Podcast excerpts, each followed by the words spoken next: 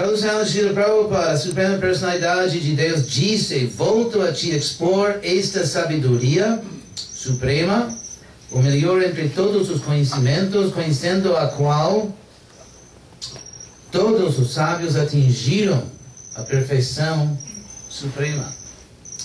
O significado de Srila Prabhupada. Do sétimo capítulo até o final do décimo segundo capítulo, Sri Krishna revela com, com pormenores a verdade absoluta, a suprema personalidade de Deus. Agora, o próprio Senhor continua a iluminar Arjuna. Se alguém compreende este capítulo através do processo de especulação filosófica, ele chegará à compreensão do serviço devocional. No 13 terceiro capítulo foi explicado com clareza que desenvolvendo conhecimento com humildade, a pessoa tem muita possibilidade de livrar-se do enredamento material. Também se explicou que é devido à associação com os modos da natureza que a entidade viva está enredada neste mundo material. Agora, neste capítulo, a personalidade suprema explica o que são esses modos da natureza, como agem, como atam, como liberam. O Senhor Supremo afirma que o conhecimento explicado neste capítulo é superior ao conhecimento até agora transmitido nos outros capítulos. Compreendendo este conhecimento, vários grandes sábios alcançaram a perfeição e foram transferidos para o mundo espiritual. O Senhor dá aqui uma melhor explicação do mesmo conhecimento. Este conhecimento é muitíssimo superior a todos os outros processos de conhecimento explicados até agora e por compreendermos, muitas pessoas alcançaram a perfeição. Logo espera-se que quem compreender este 14 capítulo alcançará a perfeição.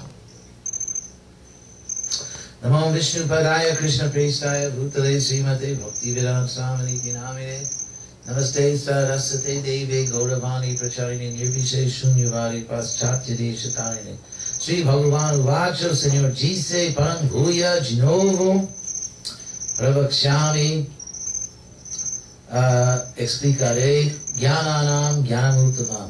O conhecimento último, último, último, entre os conhecimentos, conhecendo o qual, e a qual Muniak sarvei, todos os sábios, Param Siddhim, a perfeição suprema, e to, daqui, deste mundo, Gata, alcançaram. Um,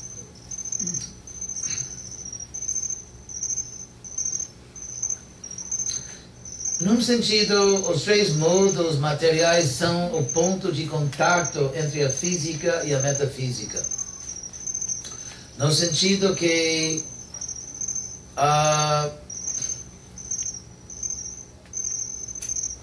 essas qualidades, a existência no mundo, na consciência de pessoas, a existência de bondade, bondade, bondade, de serenidade, de uh, generosidade e tal.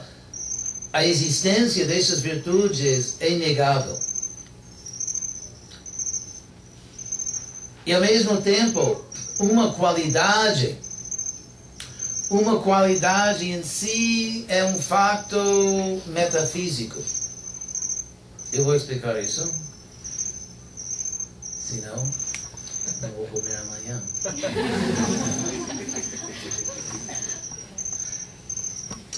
O filósofo, o filósofo, bom, podemos dizer em inglês, realmente escocês, uh, Hume, David Hume, que vivia no, uh, na, o que se chama na história europeia, a história da iluminação a era da iluminação.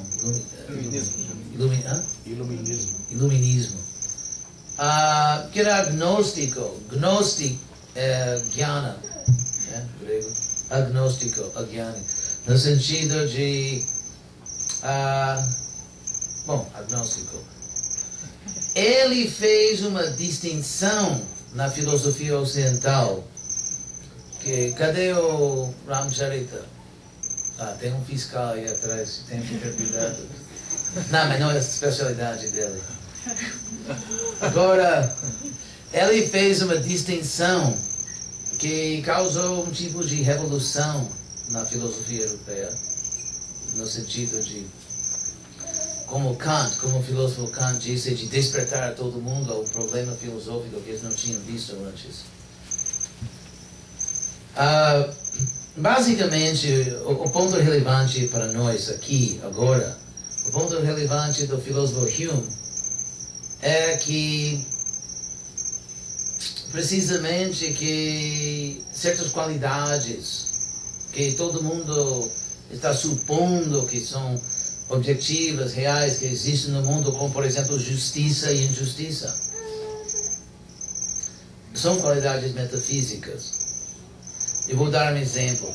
Imagine que uma pessoa comete um ato injusto, como por exemplo, uma pessoa sem necessidade, sem estar numa condição urgente, simplesmente rouba outra pessoa. Não para salvar a vida de suas criancinhas, nada disso, é simplesmente um roubo por cobiça. Então,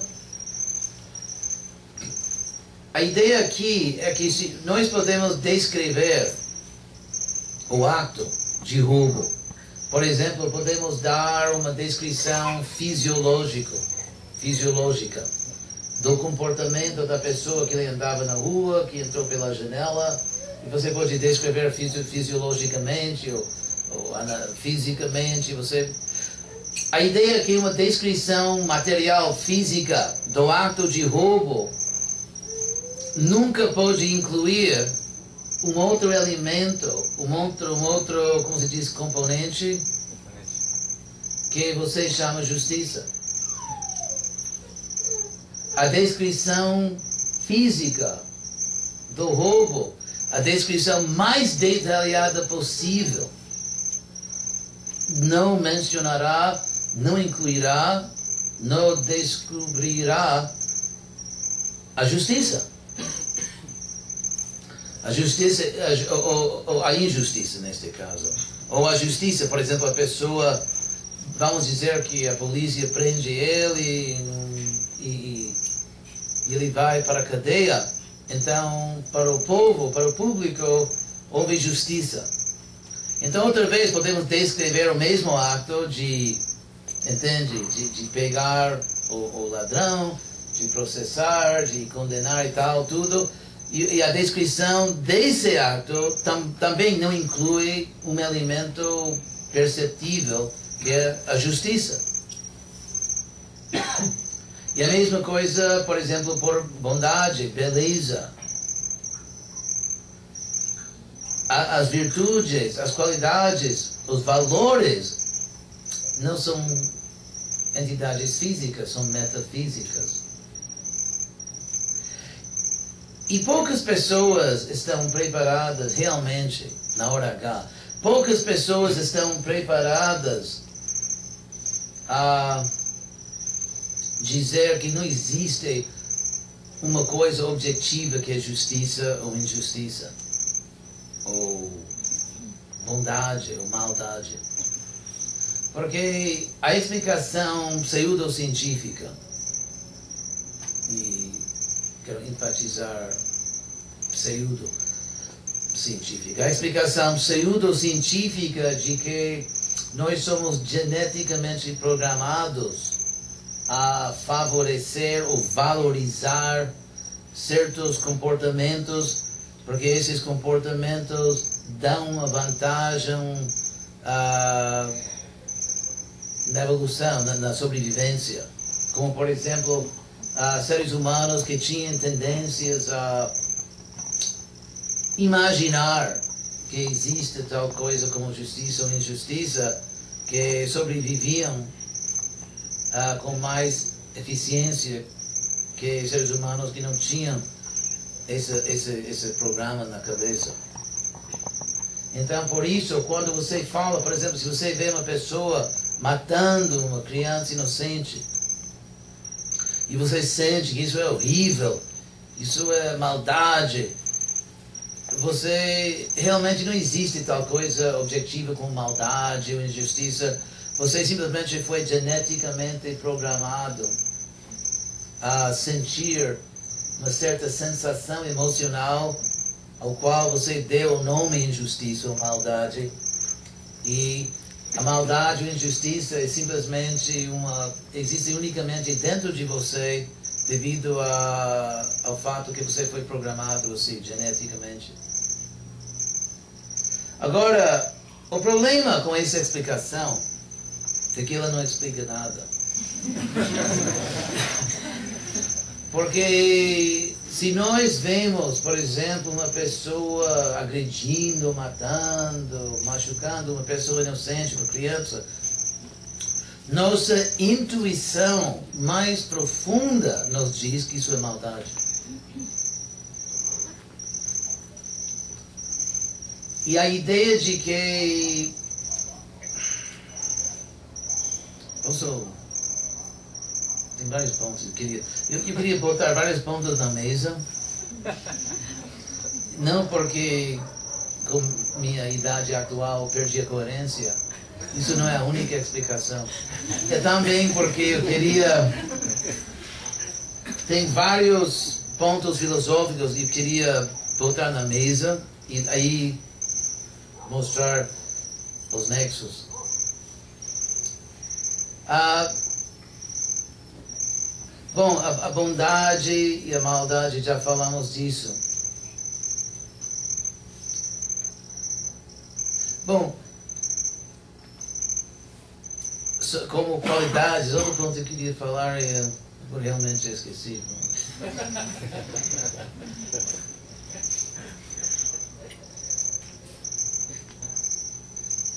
Ah, sim. Ainda tenho esperança.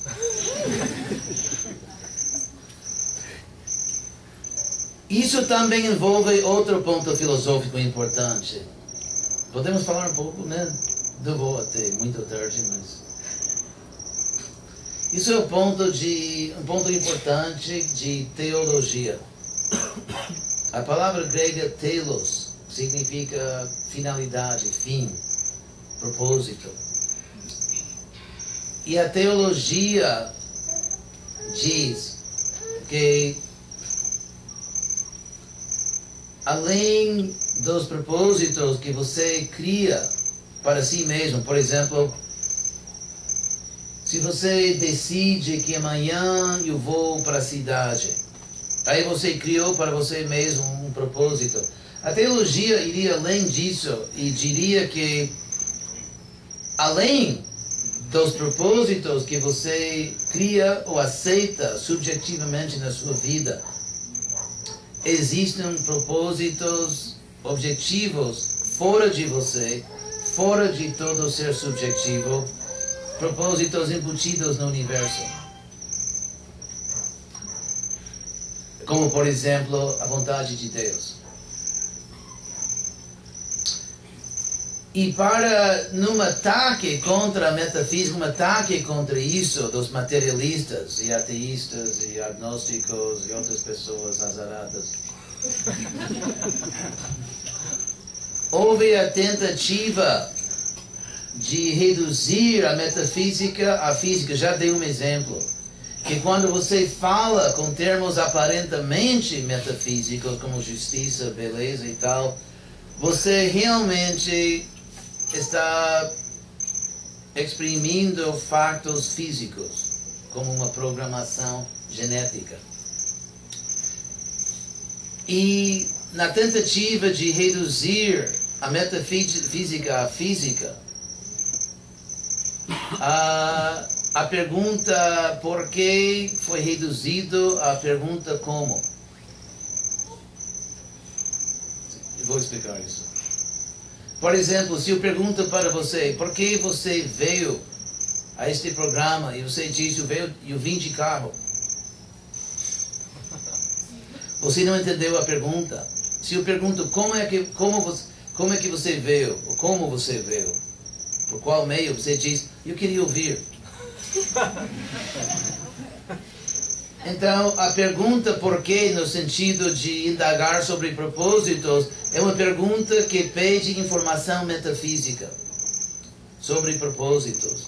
E a pergunta como, neste sentido da palavra, obviamente a palavra como pode ser usada em muitos sentidos em português, mas estou uh, olhando assim, esse sentido específico.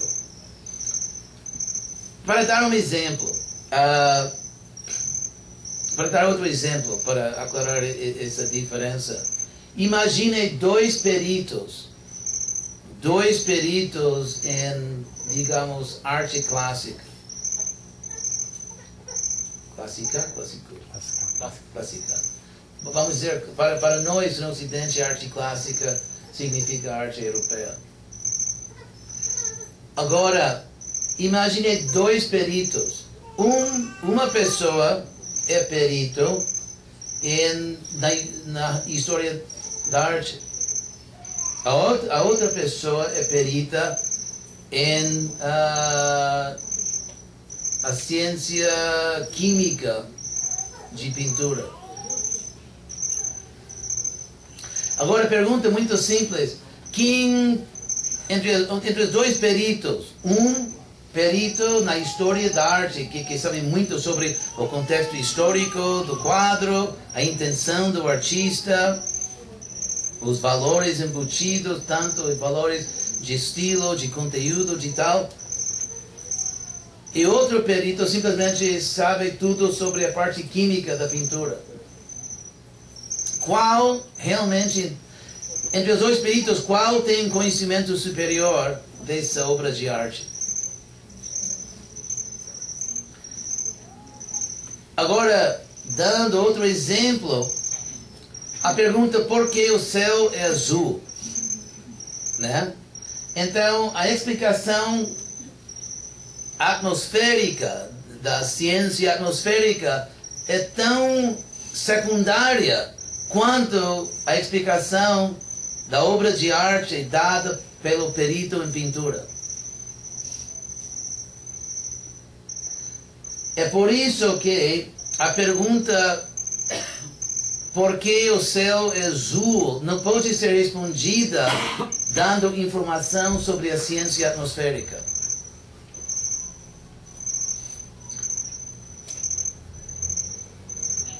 Se eu pergunto como é que o céu é azul, no sentido qual é o processo pelo qual o céu, o céu se, se apresenta a nós, como algo azul, aí você pode falar de ciência atmosférica.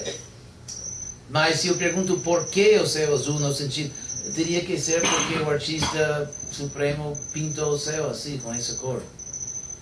Obviamente, quando um artista está pintando um quadro e pinta um céu azul, obviamente existe todo, toda uma ciência de pintura, mas isso não é porque o céu no quadro é azul. Isso é como. Então, essas duas perguntas mostram, vocês estão acompanhando, né? Essas duas perguntas mostram a diferença entre a física e a metafísica. E, e quase todo mundo, fora as pessoas mais uh, doentes, eu diria. Quase todo mundo sabe que uma pessoa agredir, agredir seriamente, matar uma criança é maldade. E quando digo que é maldade, não estou referindo a uma programação genética, estou referindo a maldade. Ou quando uma pessoa, por exemplo, quando uma pessoa testemunha um ato de, de grande bondade, e o testemunho chora vendo esse amor, essa bondade. Ele não está chorando por programação genética. E se quando uma pessoa diz te amo e, e uma pessoa que você ama, você sente assim, o que se sente em tais circunstâncias, dizer que isso é simplesmente programação genética isso não é o que quase todo mundo acredita, na última instância. Porque se fosse assim, se fosse apenas programação genética, se, por exemplo, se você pudesse tomar poder num estado, numa sociedade, e matar todo mundo que você queria. Segundo essa pseudociência, você não seria uh, culpado de nenhum pecado. Seria cientificamente falando errado dizer que você fez um ato de maldade. E quantas pessoas realmente na hora H acreditam que isso não é maldade, matar pessoas inocentes? Simplesmente estamos programados a pensar assim. Então, uma, uma assim chamada ciência, que nem, nem pode ser comprovada, pelo menos essa, essa teoria, e que contradiz, na forma mais violenta, os instintos e intuições mais profundos e mais valiosos que temos dentro do nosso ser. E é por isso o mundo não aceita isso. O mundo não, inclusive Hitler, um fato que todo mundo sabe, Hitler gostou muito de Darwin. E Hitler justificava seu massacre de milhões de pessoas dizendo que ele estava executando uh, ou estava fazendo algo completamente natural. Sobrevivência dos mais fortes, né? E que dentro da natureza podemos ver que os mais fortes eliminam os mais fracos. Então ele achava que estava agindo de forma científica, natural.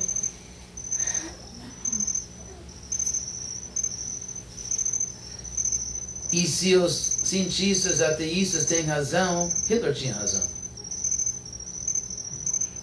Assim, as consequências reais dessa filosofia são inaceitáveis pela grande maioria de seres humanos sãos. Voltando ao ponto original, tem muito para falar, né? Voltando ao ponto original dos três modos da natureza material, por os três modos, as três qualidades, eu vou usar a palavra, uma tradução mais literal, as três qualidades as três qualidades têm dois aspectos interessantes, e devido a esses dois aspectos, são um ponto de contato entre a física e a metafísica. Por um lado, as qualidades são qualidades, e qualidades não são físicas ou metafísicas. Por exemplo, motivação. Uma típica distinção de guna, de qualidade no Bhagavad Gita seria motivação, agir para desfrutar do, do fruto do, da atividade é paixão. Agir porque é meu dever e porque isso é a, a coisa certa, né, que deve ser feita. É bondade. Agora, isso podemos descrever por exemplo, os diferentes estados fisiológicos ou neurológicos que correspondem a diferentes qualidades de motivação. Mas nesse caso estamos falando de neurologia física e não das qualidades em si. E por isso são qualidades metafísicas, por outro lado, são qualidades que todo mundo observa, todo mundo sente. Por exemplo, uma pessoa apaixonada, não é simplesmente que, que, que se comporta de certa maneira, você sente a paixão. É uma qualidade que você realmente sente. E, e, e é uma, uma qualidade moral. Uma pessoa, por exemplo, orgulhosa, é, tem diferentes tentativas de descrever isso em linguagem popular como vibração, né? Mas na realidade é uma qualidade. Você conhece uma pessoa, aí você fala para um amigo, eu acho ela meio ruim, não sei, mas não tem uma boa sensação, não tem um bom sentimento com essa pessoa. E, e você está falando da qualidade. Então, assim mesmo, essas qualidades são palpáveis, são perceptíveis, são observáveis, todo mundo as entende e ao mesmo tempo são metafísicas. E por isso são um tipo de ponto de contato em que até pessoas ordinárias que não compreendem Krishna podem compreender que Bhagavad Gita é científico. Bhagavad Gita dá um conhecimento verificável. E no modo da bondade, como Krishna explica que o conhecimento se manifesta. Com conhecimento material, por exemplo, não existe nenhum, nenhum requerimento qualitativo. Por exemplo, se você é um cientista uh, pesquisando, digamos, algo no campo de física quântica, para dar um exemplo. Se você bebe, não bebe, se você trata mal as outras pessoas ou trata bem, se você é generoso, você é. Uh, esqueci a palavra. Miser. Contrário de generoso. Não, contrário. Avaro. Avaro, sim. Ah. Estou enferrujado aqui. Sim, se você é generoso ou avaro, eu acho que seria difícil mostrar que cientificamente as pessoas de mais bondade têm mais capacidade de simplesmente trabalhar com números e entende e, e, e física.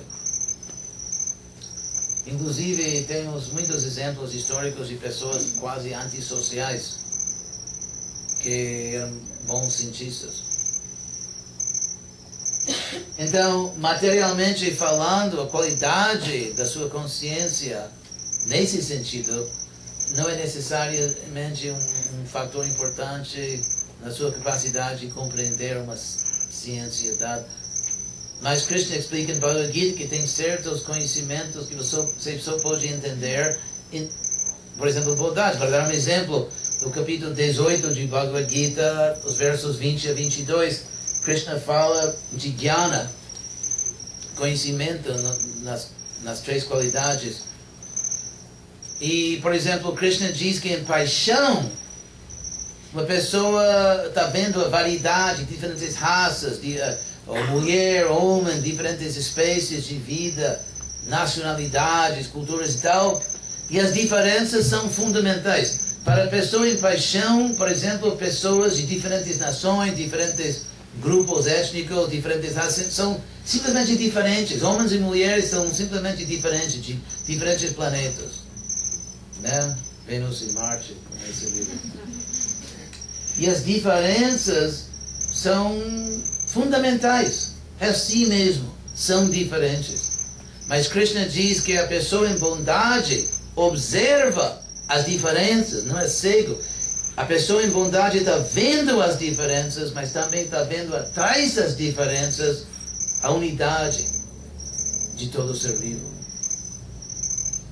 Então, como, por exemplo, se, se, se eu sinto e, e vejo que todos os seres humanos são irmãos, ou que todos os seres vivos são irmãos, entende? Ou todo o universo é. Como você pode provar isso cientificamente entre vírgula? Como se diz? Vírgula. Quotes. Aspas. Aspas. É bom, menos sílabas. Entre aspas, a ciência, como você pode.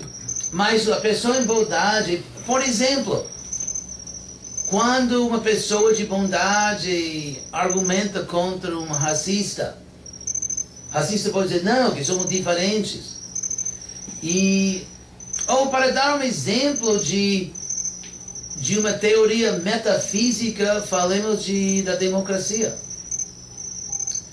Uma coisa cômica e trágica ao mesmo tempo é que hoje em dia o modelo padrão para uma sociedade, entre aspas, civilizada, é a democracia secular. Né? Democracia secular. Agora, o que eu acho interessante é que a democracia está baseada nitidamente, completamente baseada num conceito religioso. A igualdade do, dos seres humanos. Toda a ciência, todo o departamento da ciência, todo, toda a ciência comprova inegavelmente a desigualdade dos seres humanos. Então temos um sistema político baseado num conceito contradito, Contraditório.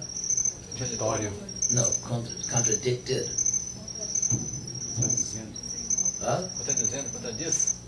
Não. Tudo bem. Participio passado. Contradiz. Tá bom, contrário. Que, que, que a democracia está baseada num conceito contrário a toda a ciência, completamente anticientífica.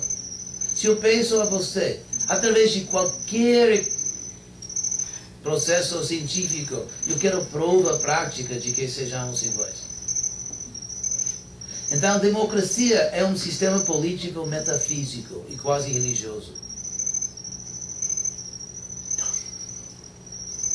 É um sistema político metafísico. Só um exemplo. Mas, hoje em dia, se você não pode ver o que toda a ciência contradiz, se você não pode ver que uma pessoa estúpida, uma pessoa, uma pessoa genial, pessoa incompetente, a pessoa mais competente, que são iguais, e cada pessoa tem um voto. Se você não pode ver essa igualdade invisível,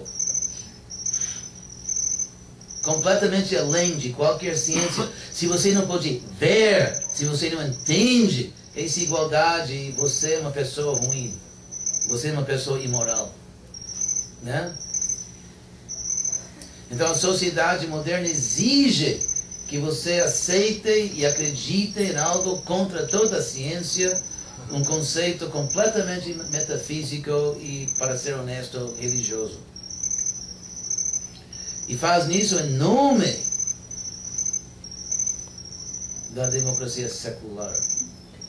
Mas contradições filosóficas não são nenhum problema para as pessoas hoje em dia que não têm nenhum interesse em filosofia. Qualquer pergunta sobre isso? Sim, senhora. É, eu gostaria de fazer uma pergunta sobre os modos da natureza, É, porque fala no Bhagavad Gita, Shila Prabhupada também é, recomendava que todos estabelecêssemos em Varnashma Dharma,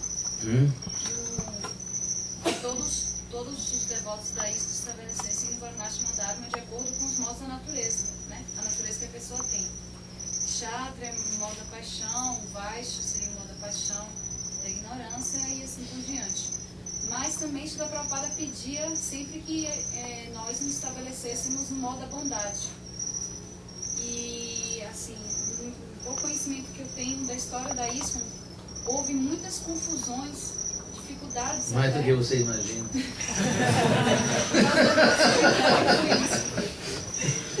Eu gostaria de entender mais sobre esse assunto.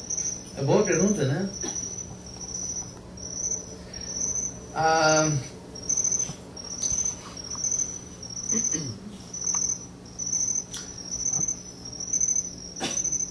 Prabhupada pedia que todo mundo ficasse em vontade, mas Prabhupada sabia todo, todo mundo não iria ficar vontade. Um ponto. Nem esperava isso. O segundo ponto. Temos já ashrams. Eh, eh, Não obstante que hoje em dia, eh, entre alguns devotos, existem cinco, seis, sete ashrams, dependendo do como você se sente.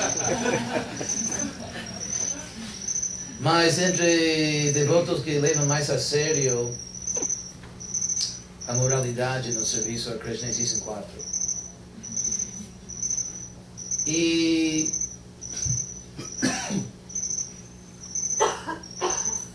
então os ashrams mais ou menos temos entre devotos sérios.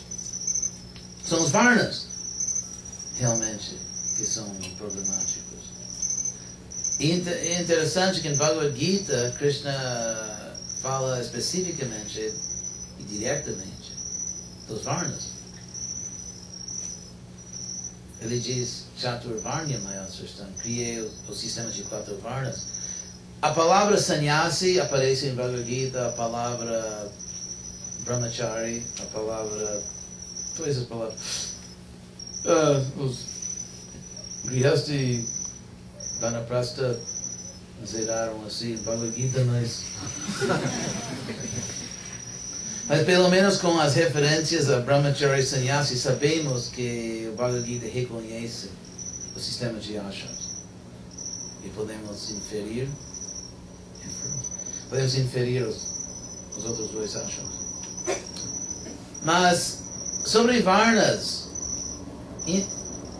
a dificuldade de estabelecer os, o sistema de Varnas hoje em dia, essa dificuldade foi explicada talvez mais claramente por nosso amigo Karl Marx. Então, Marx, demônio.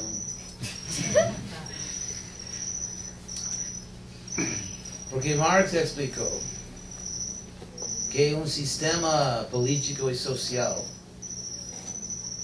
terá tendência a ser determinado por o sistema econômico, no sentido dos meios de produção, em termos de Marx. Vocês entendem essas coisas, né? Como sociedade, não sei como dizer em português, hunting, gathering, de caçar. E... Você não sabe disso? A revolução agrária. Vocês já falam dessas coisas. Então, vivemos numa sociedade, quer dizer, uma sociedade agrária, uma sociedade industrial, uma sociedade até mais simples de caçadores, tem certos sistemas políticos e, social, políticos e sociais. E o sistema de quatro varnas, a ideia de dividir todo mundo em só quatro caixas, é um sistema que depende completamente de uma economia agrícola. Uma sociedade muito simples, inclusive até a Revolução Industrial, a Europa tinha um sistema de varnas, muito parecido ao Índia. Então, o sistema de varnas foi destruído, o sistema foi destruído pela Revolução Industrial. E numa sociedade industrial, pós-industrial, uh, tão materialmente muito complicada, é difícil dividir a sociedade em quatro varnas. Isso é o problema. E, portanto, que Prabhupada, no ano 74, quando ele falava sobre Varnashrama, eu caminhava com ele, e falava com ele e outros devotos, que ao mesmo tempo que ele queria varnas, ele queria também fazendas né, de produzir alimento. Então, assim, a ideia de estabelecer quatro varnas numa sociedade industrial e pós-industrial é, é um desafio muito sério.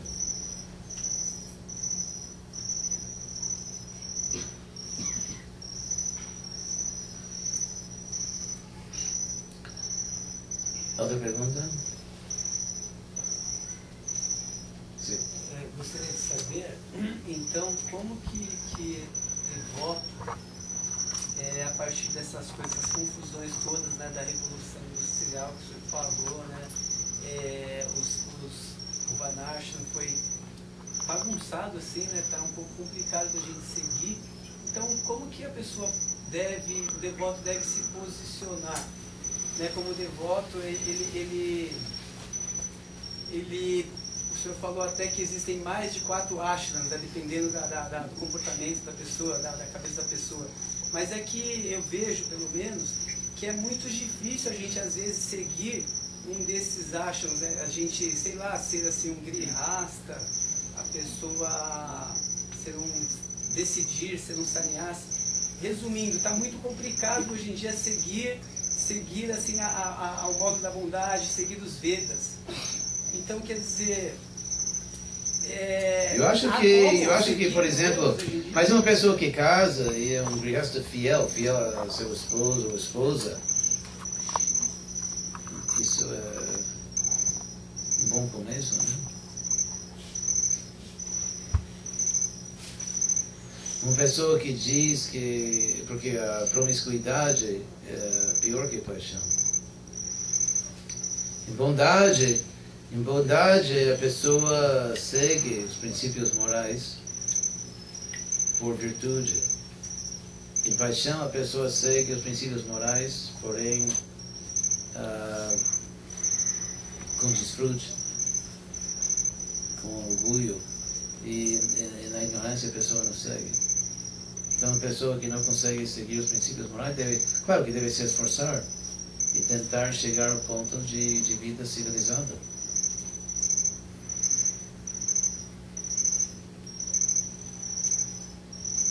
Tem mais um ponto, se eu tenho um pouco mais tempo. Eu sei que custo de eletricidade hoje em dia.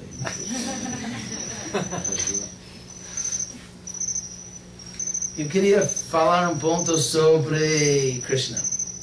Uma vez que. É, Krishna. Sociedade Internacional para Consciência de Krishna.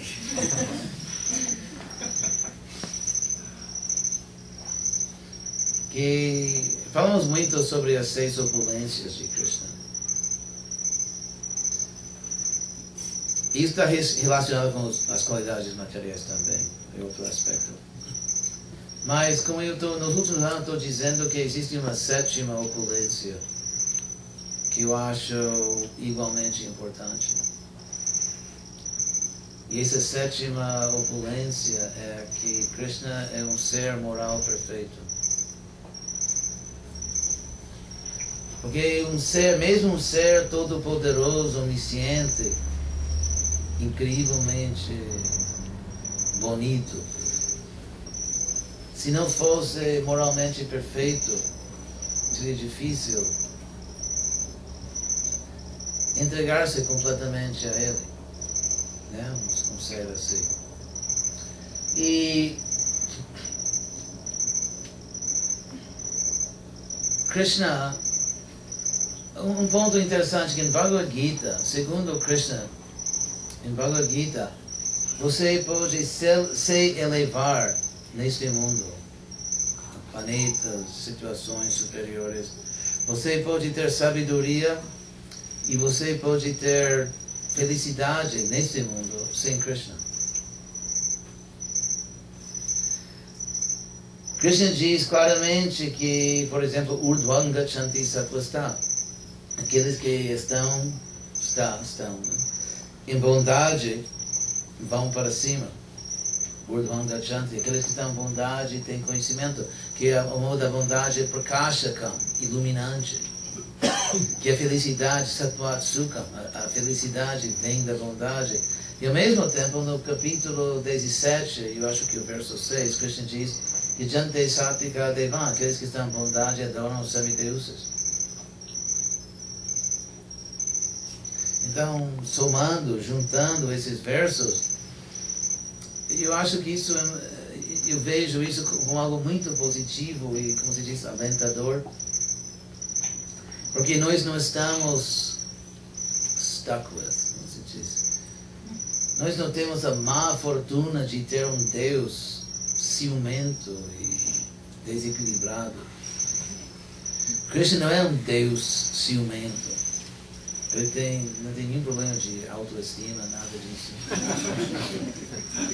e por isso, adicionando aqui uma pergunta que já mencionei outras vezes de, de, de Sócrates. Né? Você conhece essa pergunta? Pergunta de Euthyphro. Euthyphro. Um diálogo escrito por Platão sobre Sócrates que será que certos atos são moralmente bons, porque os deuses gostam deles? Ou será que os deuses gostam desses atos porque são bons? Eu acho que isso é uma pergunta muito importante que realmente revela um ponto chave importantíssimo na compreensão de Deus que Krishna não está impondo sua vontade. Krishna não está impondo sua vontade. Krishna não está exigindo que se você está querendo superar a morte, você tem que ter o mesmo gosto, gostar da mesma, da, da, da, da mesma comida. Krishna gosta de roupa amarela. Então, se você. Esse tipo de coisa. Ele não está impondo o seu gosto. Ele está cobrando na base de princípios morais objetivos. E as reações na lei de karma.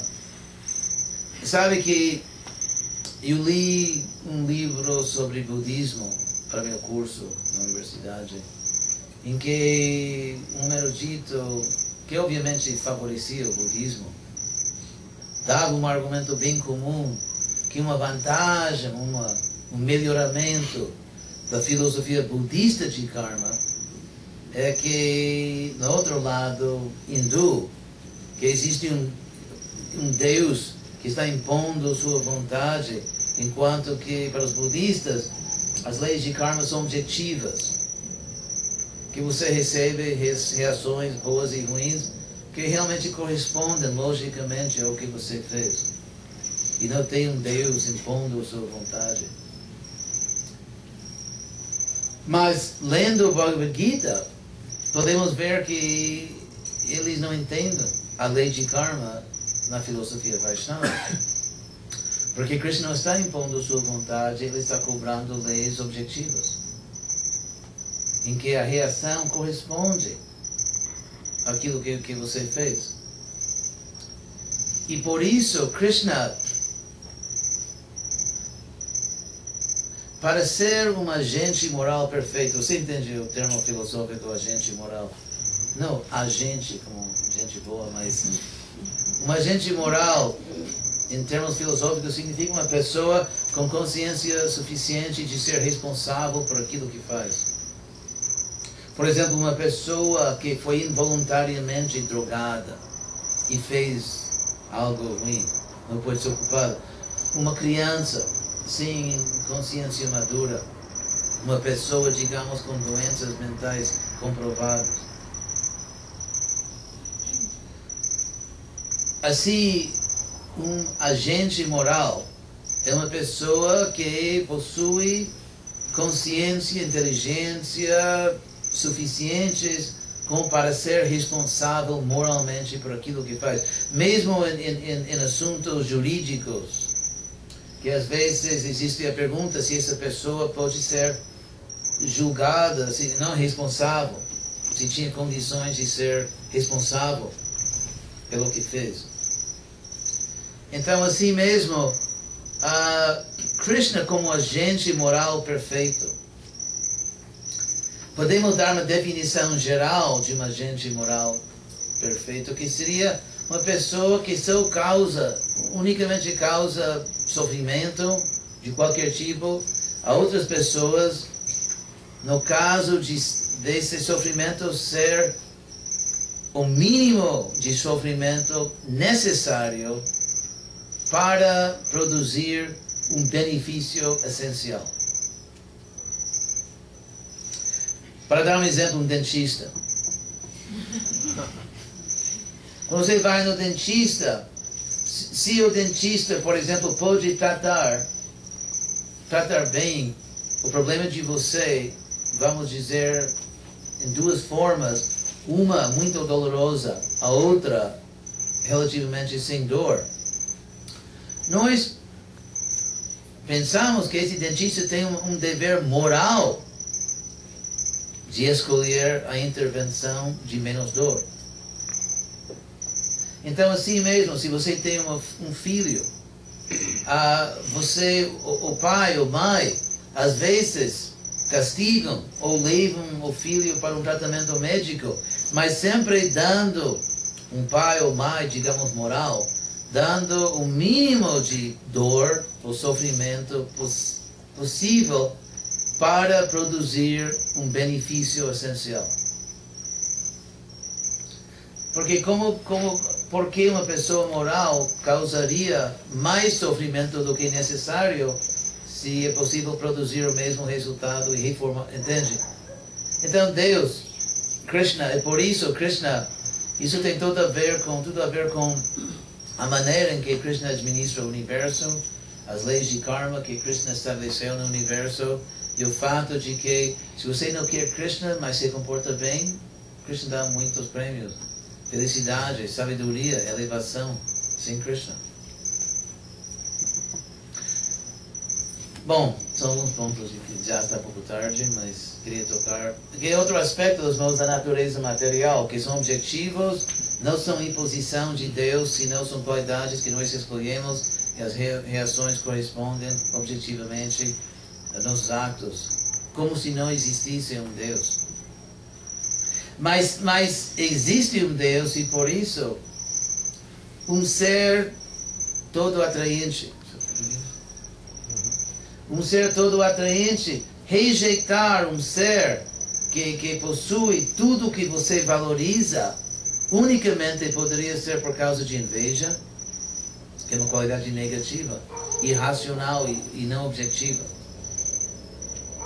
Porque tudo que tudo que você, tudo que cada pessoa valoriza, aprecia, existe completamente em Krishna. E você pode falar, não, que eu gosto desse sabor, não esse sabor. Eu gosto desse lugar e não outro lugar. Mas tudo que você valoriza, tudo que você gosta e aprecia, existe em Krishna. Então, por que rejeitar Krishna? E tudo que você gosta é Krishna que deu para você. Então, então dizer que a pessoa que aceita Krishna recebe melhor, um melhor resultado que a pessoa que rejeita Krishna, isso não está baseado eh, na vaidade de Deus, mas em princípios objetivos e justos. Tá bom, vamos terminar aqui. Que horas são? São 8 e 25. Ah, em cima. Então, uh, até amanhã. Boa noite.